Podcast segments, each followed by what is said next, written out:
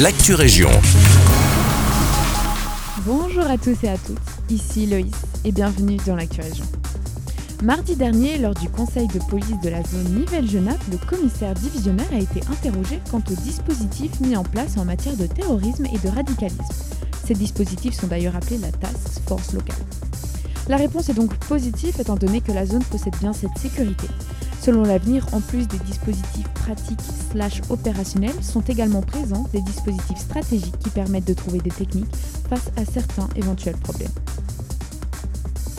Direction Villers-la-Ville, comme parlé précédemment dans une des actus régions, la commune de Marbais aimerait créer une zone d'activité économique à proximité du Colroy. Sauf que pour ce faire, cela nécessite une modification du secteur de Nivelles, mais une demande a quand même été faite auprès du gouvernement wallon. L'intercommunal Inbewe, qui est aussi à l'origine de ce projet, organise donc une réunion demain soir à la maison communale de Villers-la-Ville. Un communiqué de presse du Brabant Wallon est sorti et les bilans tombent. La province a investi 1 million d'euros dans ses communes, notamment à Genappe, Braine-le-Château, Cour-Saint-Étienne, Rebec et encore bien d'autres, afin de développer des projets éco-responsables. Ces projets sont pour la plupart des communes des installations de panneaux solaires sur les toits de différents bâtiments ou encore dans les LED pour les terrains. Pour plus d'informations, n'hésitez pas à consulter le site des relations publiques du Brabant Wallon. C'est la fin de cette Actu Région.